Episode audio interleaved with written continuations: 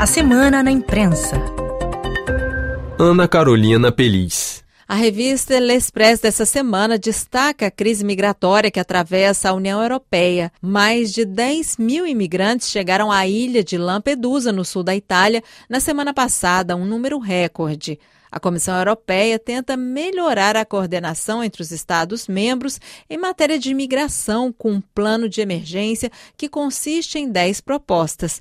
Entre elas estão um maior controle da Polícia de Imigração Europeia, a Frontex, mais facilidade nas expulsões, a prevenção de chegadas massivas e um mecanismo de distribuição de demandantes de asilo entre os países baseado no voluntariado. De acordo com Mathieu Tardy, especialista em imigrações, entrevistado pela L'Express, o novo plano da União Europeia não deve trazer resultados. Para ele, a proposta dá a impressão de que a única via para tratar a questão são as políticas restritivas que criam problemas em matéria de direitos humanos.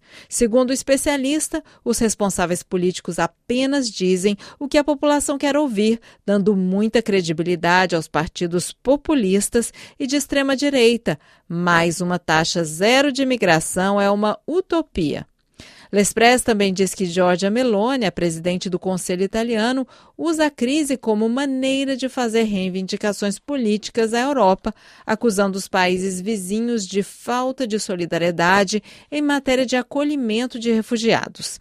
De acordo com a revista Lobes, nas últimas semanas, Giorgia Meloni tem evitado o assunto imigração Segundo o semanário, seria difícil explicar para seu eleitorado, a apenas alguns dias do primeiro aniversário de sua eleição, em 25 de setembro, que mais de 100 mil imigrantes desembarcaram nas costas italianas somente este ano.